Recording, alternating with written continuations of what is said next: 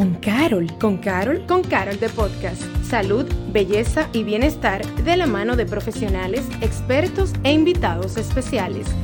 Con Carol de Podcast.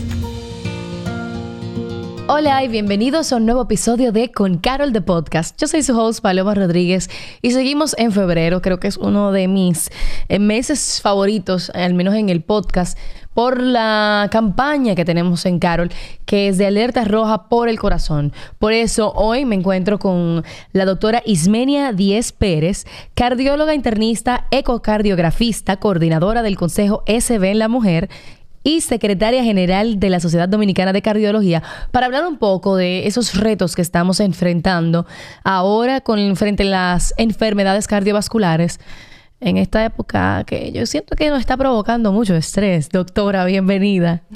Muchísimas gracias por la invitación, sobre todo en este mes tan particular, que es el mes más bonito, que es el mes del corazón, el órgano más noble que puede existir. No, y, vital, vital para, nuestra vida. ¿Sabe, doctora, que me he dado cuenta, y usted me, me podría decir si estoy en lo correcto?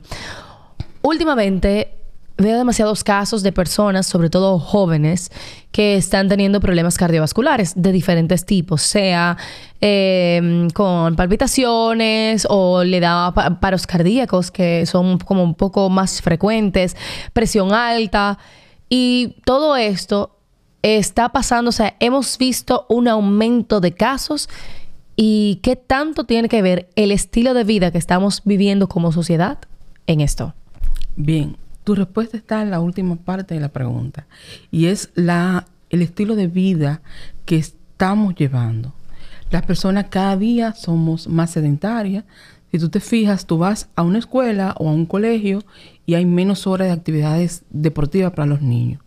Si tú te fijas en el desayuno, escolar, la merienda escolar, la, tanto la que lleva el niño de su, de su casa como la que se le provee en las instituciones educativas, y tú te fijas, deja mucho que desear. Entonces, aparte de eso, notas que hay una cantidad de jóvenes, adolescentes, que su mayor actividad es estar frente a una pantalla. Entonces, si sumado a eso, vemos y dejamos atrás la identificación oportuna de factores de riesgo que puede tener una persona que no se han cuidado, que no se han diagnosticado, que no se le ha dado el seguimiento oportuno, todo eso se convierte en una bomba de tiempo mm. y que en cualquier momento puede hacer que una persona pueda debutar con una enfermedad cardiovascular o una crisis producto de una condición cardiovascular persistente. Hay cosas del estilo de vida que no, no se cambian.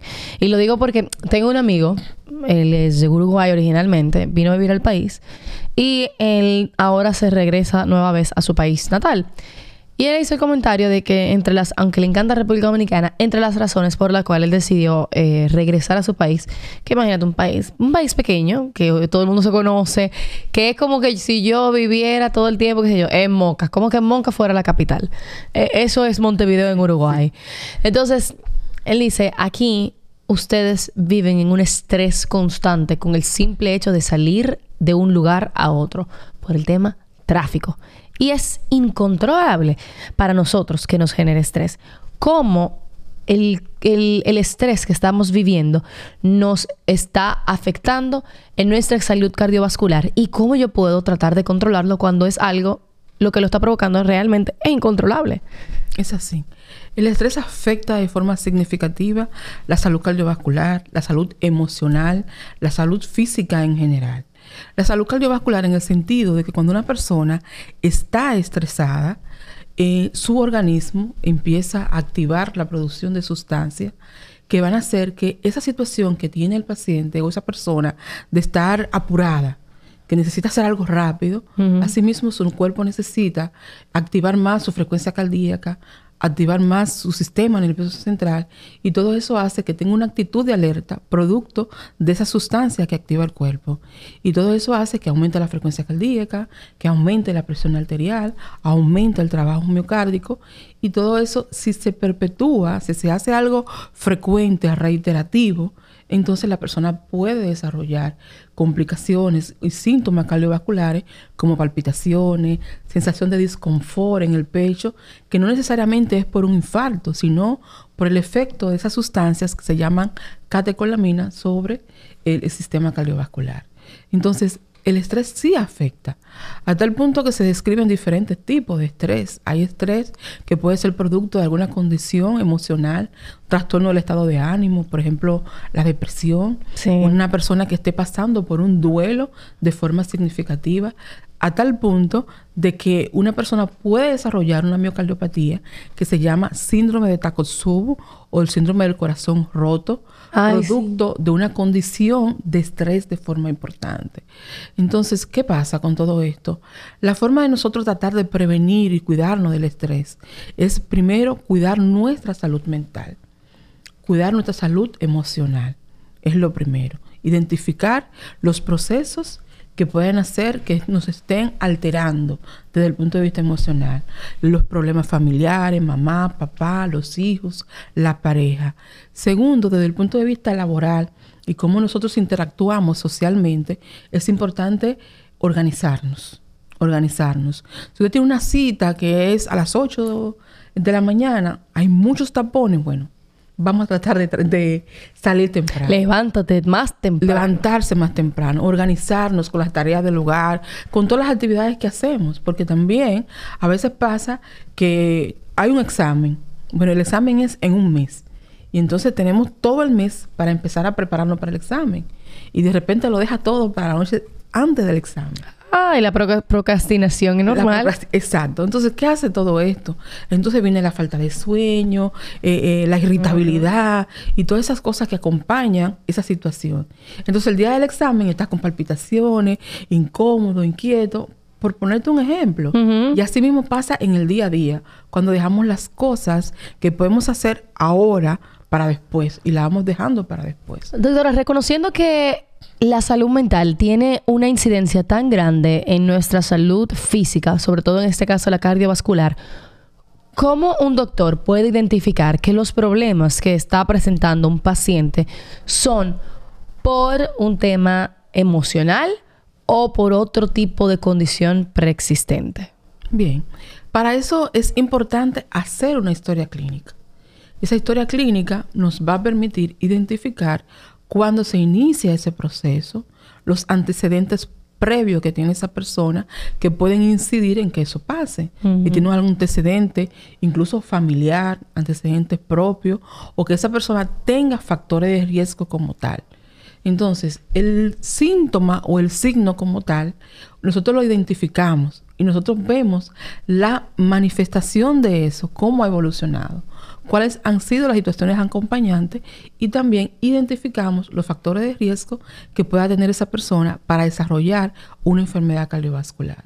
Entonces luego procedemos a hacer estudios, primero el examen físico, segundo hacer estudios de imágenes que aunque la persona no esté presentando en el momento esa situación, podemos identificar alguna condición, ya sea por un electrocardiograma, por una auscultación, el examen físico que hacemos del paciente, nos va a permitir identificar algo que tiene ese paciente que puede predisponer a desarrollar esa enfermedad. Por ejemplo, un paciente me dice que tiene sensación de falta de aire. Yo tengo una sensación de falta de aire, o siento palpitaciones. Entonces yo la ausculto, lo interrogo, la ausculto, y en una auscultación yo puedo ver o puedo eh, eh, escudriñar que realmente tiene el ritmo alterado. O puedo escudriñar que tiene aumentado el tamaño del corazón o que le estoy auscultando un soplo.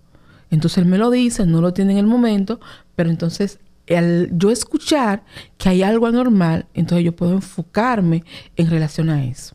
Muchas veces las personas pueden no tener ninguna condición cardíaca per se, pero hay situaciones en la vida de esa persona que hacen que esos eventos se puedan presentar o se puedan exacerbar, como es el caso de las arritmias.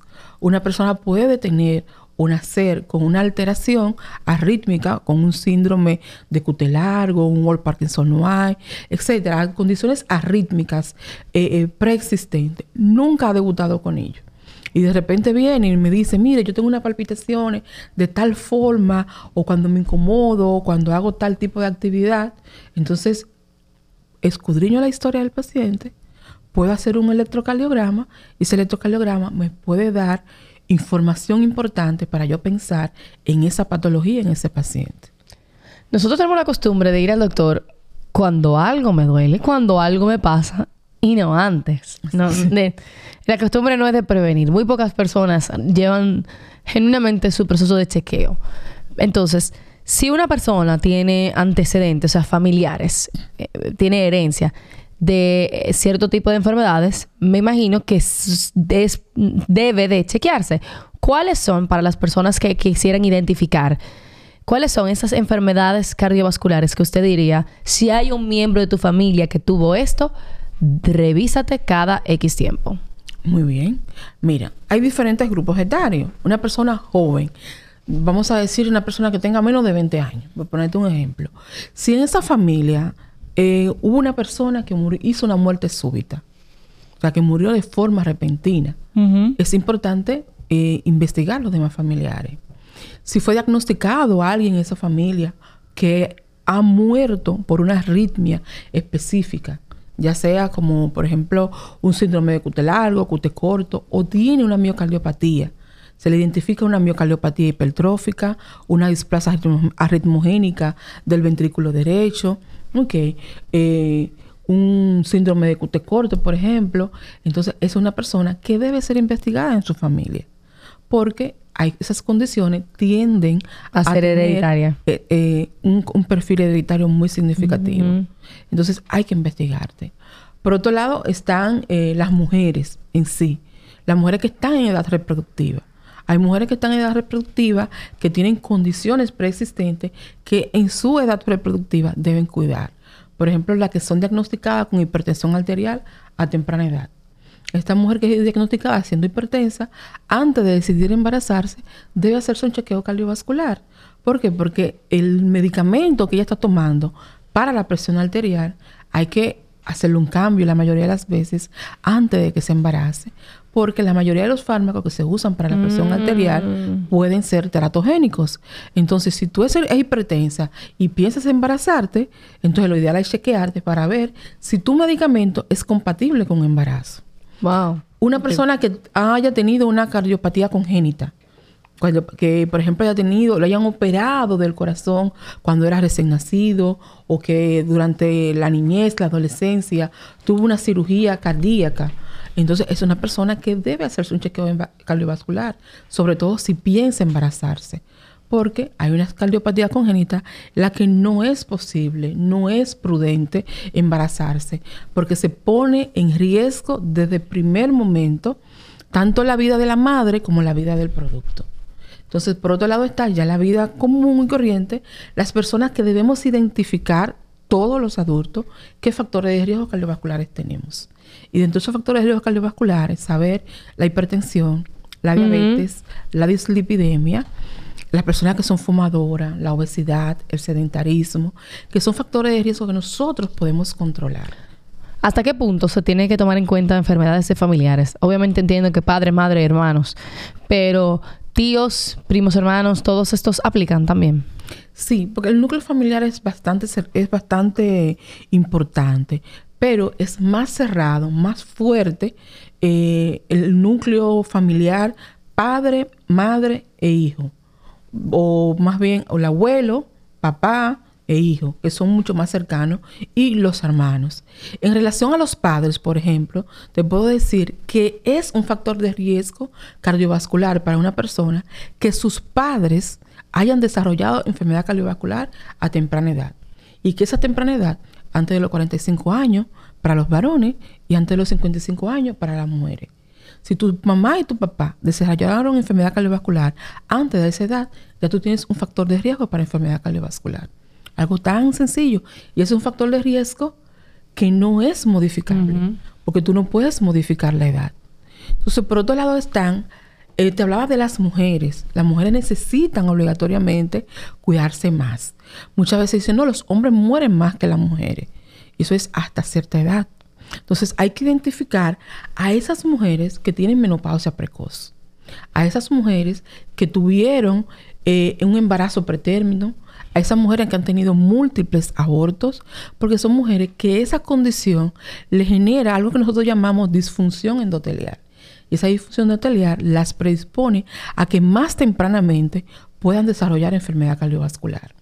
está también el hecho de que aquellas mujeres que se identificaron durante su embarazo con hipertensión gestacional o desarrollaron preclancia, eclancia en un embarazo, pues a esa mujer hay que cuidarla más para el próximo embarazo y para lo que resta de su vida, porque la probabilidad de que ella desarrolle nueva vez una preclancia o desarrolle una eclancia severa es mayor en ella que ya fue hipertensa gestacional una vez.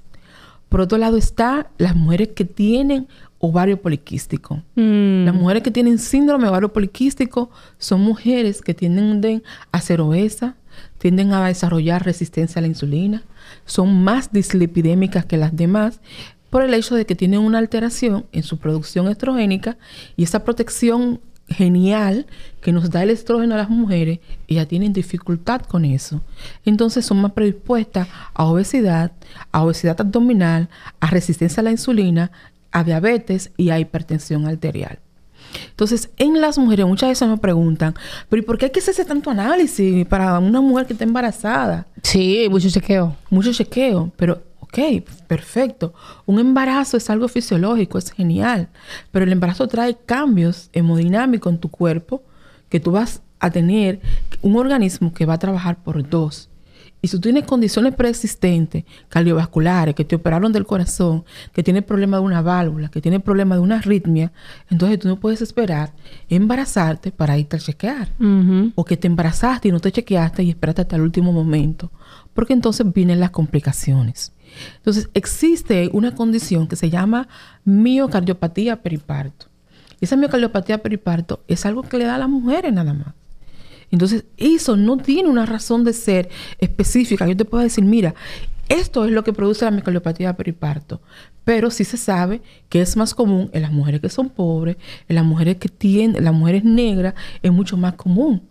Pero es producto del embarazo y es una insuficiencia cardíaca que puede ser catastrófica para una mujer en su último trimestre del embarazo e incluso en el llamado cuarto trimestre del embarazo, que es el trimestre del puerperio.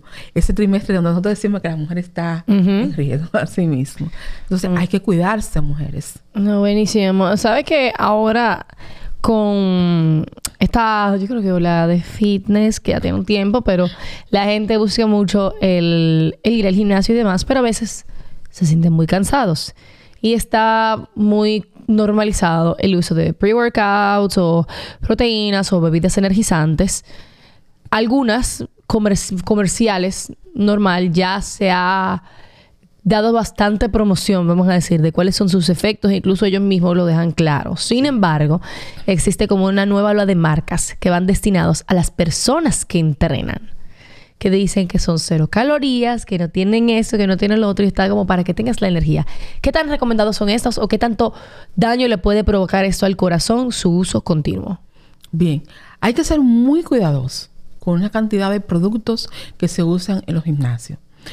Muchos de esos productos no están aprobados por, eh, eh, por la industria o más bien por la supervisión que, debe que deben tener, por ejemplo, por la FDA, por la EMA, que son los que regulan la distribución de fármacos que no produzcan daño directamente a la salud de las personas. Entonces, algo paradójico, usted va a un gimnasio para hacer ejercicio, para mejorar su salud cardiovascular, entonces se supone que no es necesario usted utilizar una sustancia adicional. El hecho de que usted empiece a hacer ejercicio, usted va a estimular su sistema cardiovascular. Y esa estimulación de su sistema cardiovascular y de su sistema nervioso central va a hacer que su organismo libere sustancia para mejorar su productividad. Y eso se va a ir ganando con el tiempo. Según usted va aumentando su capacidad de ejercicio, va a ir mejorando y va a ir regulando. Entonces hay que tener cuidado porque esas sustancias energizantes en exceso, recurrente, producen arritmia, producen cambio en lo que es la naturaleza del endotelio. El endotelio es esa membranita que recorre todos los vasos sanguíneos por dentro. Y esa membranita es lo que permite que exista una, una, un equilibrio en cómo la persona mantiene una presión normal, una presión baja. Cómo una persona puede coagular y cómo una persona puede sangrar. Algo así tan importante. Entonces, cuando nosotros hacemos eso de forma recurrente, estamos eh, superactivando nuestro sistema y esa hiperactivación termina produciendo daño no solamente a nivel del corazón, sino también a nivel del sistema nervioso central, a nivel de los pulmones, a nivel del riñón, y es algo que vemos con mucha frecuencia. Jóvenes que van al gimnasio, usan energizantes, usan sustancias que son estimulantes o para ganar masa muscular, terminan en insuficiencia renal o terminan con una crisis hipertensiva. Entonces, lo ideal es que cuando usted va a hacer ese ejercicio, si usted no sabe cuáles son sus límites, cómo usted debe progresar en lo que es su capacidad de hacer ejercicio, primero evalúese con un profesional. Hay médicos, eh, terapistas del deporte, nutriólogos que te pueden orientar cómo tú puedes ir aumentando tu capacidad funcional en cuanto a hacer ejercicio, qué tipo de alimentos tú puedes comer para que tú puedas mantener el equilibrio, ya sea para perder peso o ganar masa muscular. O sea, obviamente que pasando hambre o comiendo en exceso ciertas cosas no es la solución. Y cada persona es diferente.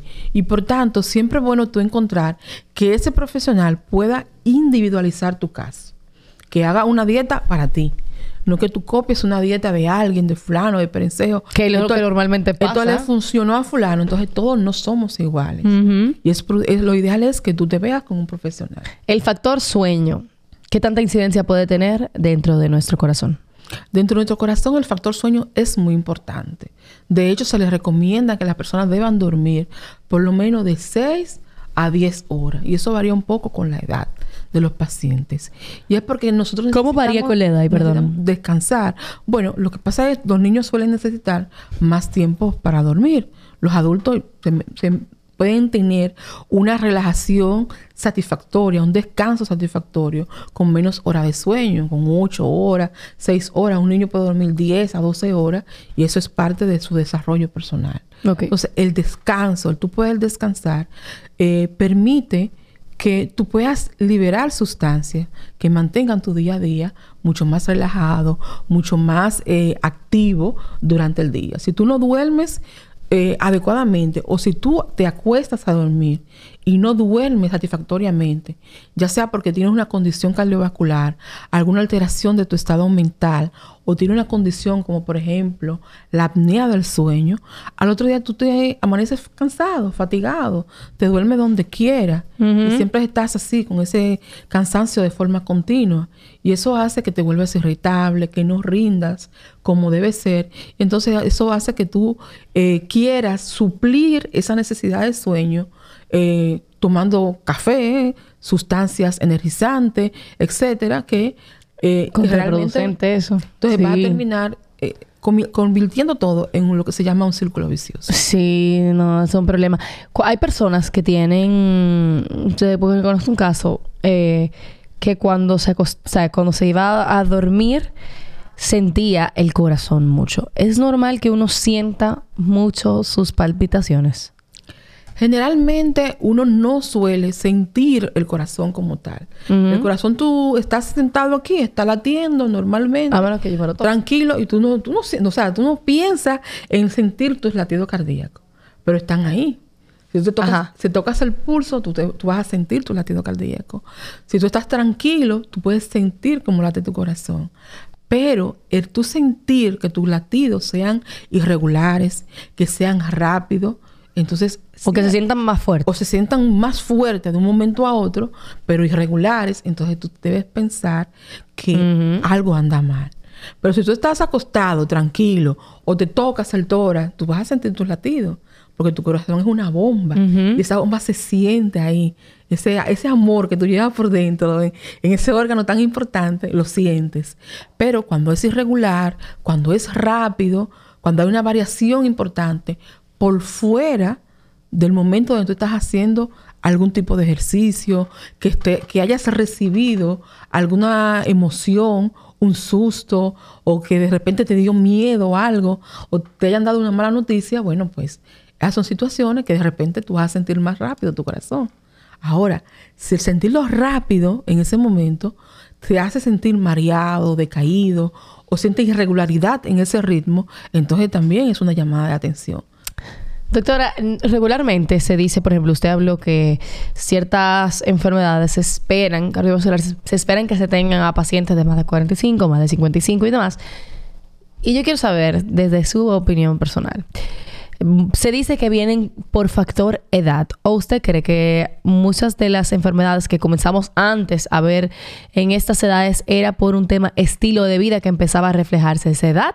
¿O realmente es por nuestro proceso natural de envejecimiento? Influyen las dos cosas. Nosotros tenemos nuestro proceso natural de envejecimiento y nuestro organismo va cambiando. Pero conjunto a eso está el desarrollo de esos factores de riesgo. Por ejemplo, una persona hipertensa no lo sabe.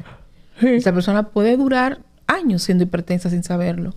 Y cuando se viene a dar cuenta que es hipertenso, ya ha aumentado el tamaño de su corazón, tiene cambio a nivel de los vasos sanguíneos, a nivel del cerebro, los vasos sanguíneos que llevan al, eh, al flujo sanguíneo al cerebro, cambios en el riñón, por ejemplo, pero no sabía que era hipertenso. Pacientes que, por ejemplo, son diabéticos y no lo son. Hay pacientes que en el momento que lo venimos a diagnosticar como diabético, ya han pasado más de siete años siendo diabético. Y el paciente se diagnostica porque el oftalmólogo le hizo un fondo de ojo por cualquier otra razón y de repente le dice, pero mira tú, ¿cómo que eres hipertenso? Ya tiene desarrollada la retinopatía hipertensiva o tiene desarrollada la retinopatía diabética. Y es por eso que es importante los chequeos a temprana edad. Porque a esa edad tú vienes a darte cuenta de que tienes problemas cardiovasculares, pero es que no identificaste temprano los factores de riesgo. Entonces, hoy nosotros podemos ver temprano que un joven tiene el colesterol alto, que fuma, que está sedentario, que es obeso. Entonces, esa persona que es obesa, que es sedentaria, no es hipertensa, pero a mediano, a largo plazo, va a desarrollar hipertensión arterial, va a desarrollar dislipidemia y si sigue fumando, daño vascular irreversible. Y cuando se viene a dar cuenta, ya pasaron los 45 años. Pero a los 45 años es que nos estamos dando cuenta de que eso pasó, pero él no lo sabía. Entonces en ese momento probablemente viene con un infarto, con una enfermedad cerebrovascular aguda, que es lo que nosotros llamamos que es una trombosis, una embolia cerebral. Pero mira, Fulano hizo una embolia hizo un infarto. Pero ¿cómo va a ser si él era muy saludable, se veía muy saludable? Ajá. Que esto como que está pasando mucho últimamente. ¿Cuándo fue que le hicimos una glicemia? ¿Cuándo evaluamos su perfil de lípido? ¿Cuándo se detuvo para ver que está fumando, que está usando drogas, por ejemplo? Sí. Que no camina, que no hace ejercicio. ¿En qué momento nos detuvimos a ver eso? Y entonces pasa por alto. Pasó ahora mucho con el COVID, que duramos un poco sedentario en casa la gente quiso atribuir, ok, estuvimos encerrados, que, no, que comiendo mucho, sin hacer ejercicio, esto, el COVID como tal, y luego, ah, que la vacuna del COVID, pero es que el COVID vino a desenmascarar a muchas personas que tenían latente ahí factores de riesgo que no habían sido identificados. Mm. Y entonces cuando viene el COVID, con esta respuesta inflamatoria sistémica tan agresiva, entonces viene el paciente que se le empeoró una diabetes o debutó con diabetes o no era hipertenso, debutó con hipertensión o era hipertenso ya y esa hipertensión se hizo más eh, eh, grave. Bien, entonces, ¿cómo nosotros nos damos cuenta? Los médicos, no, que eso fue la del COVID. Entonces nos damos cuenta nosotros que eso era antes del COVID, porque nosotros vemos los cambios evolutivos que produce la enfermedad. Bueno, el COVID se le ha atribuido al COVID y la vacuna. las vacunas. Eh, son para muchos como que los más grandes responsables de casi todos los problemas cardiovasculares hoy en día. Pero realmente creo que el estilo, definitivamente por la conversación que tuvimos, el estilo de vida que nosotros estamos llevando actualmente eh, es uno de los tantos factores que sí nos están afectando.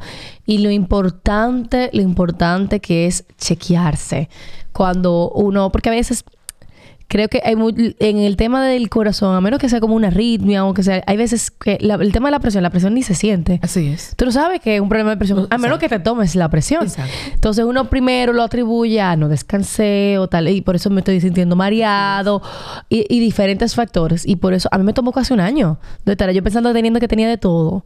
Hasta que fue un hecho de que cada vez que me tomaba la presión, ah, está como alta, está como alta. Y después, pero ven acá. ¿Y por qué yo tengo la presión alta? Pero, pero, Así. sí, porque pensaban que era, ay, que acaba de venir y a veces, obviamente, si tú te acabas de mover muy rápido, mucho tu presión puede estar levemente alta. Sí. Pero si por cada vez que te la tomas está levemente alta, había un problema hasta que finalmente, increíble como lo estaba al frente de mí, nunca me di cuenta. Y ahí viene la importancia de chequearse. ¿Qué tan frecuente uno tiene que chequearse el corazón, doctora? ¿Y cómo uno va? ¿Uno va a un doctor general? ¿Uno va a donde usted? ¿A donde un cardiólogo directamente? Si yo quiero chequearme el corazón. Mira, nosotros la Sociedad Dominicana de Cardiología nos estamos enfocando en que la gente se hagan, eh, eh, hagan causa común con lo que es la prevención primaria. La prevención primaria. Y esa prevención primaria en un país, en un sistema de salud que funciona, empieza con la atención primaria. La atención primaria donde las personas se le identifica el peso, desde los niños, los adolescentes, el peso, la talla, qué factores de riesgo tiene, si es hipertenso, si es diabético, si es dislipidémico, para poder controlar esos factores de riesgo. Lo que significa que esa prevención primordial que se debe hacer toda persona puede empezarse a hacer con un médico general en cualquier clínica de atención primaria que existe en el país. Excelente. Entonces, a partir de ahí, puede ser un médico internista, un médico familiar, un cardiólogo. Ok. Entonces, desde que tú identificas que hay un factor de riesgo cardiovascular alto, bueno, pues tú necesitas ver un cardiólogo. Aunque ver- no esté presentando síntomas aún. Aunque no esté presentando síntomas. Porque el punto es la prevención. Entonces, lo importante de tú identificar cuáles son tus factores de riesgo, no importa quién, qué médico, lo importante es que sea un médico clínico que pueda identificar qué factores de riesgo tú tienes. Y ese médico puede ser el primero, el médico de atención primaria que está en cualquier policlínica rural o en el centro de salud.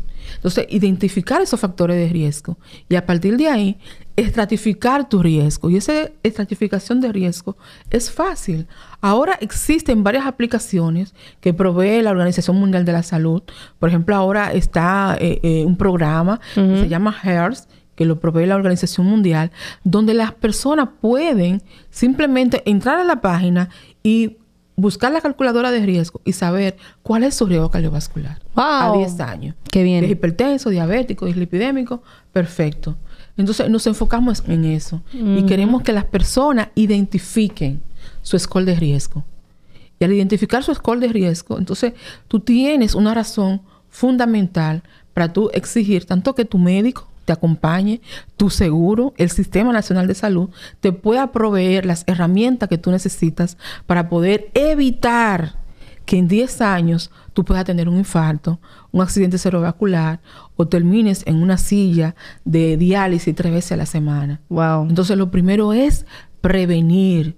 Nosotros desde Sodocardio, nosotros eh, eh, saludamos la decisión que publicó el ministro recientemente diciendo que van a apoyar a las personas proveyendo los fármacos que necesitan para tratar las enfermedades crónicas no transmisibles.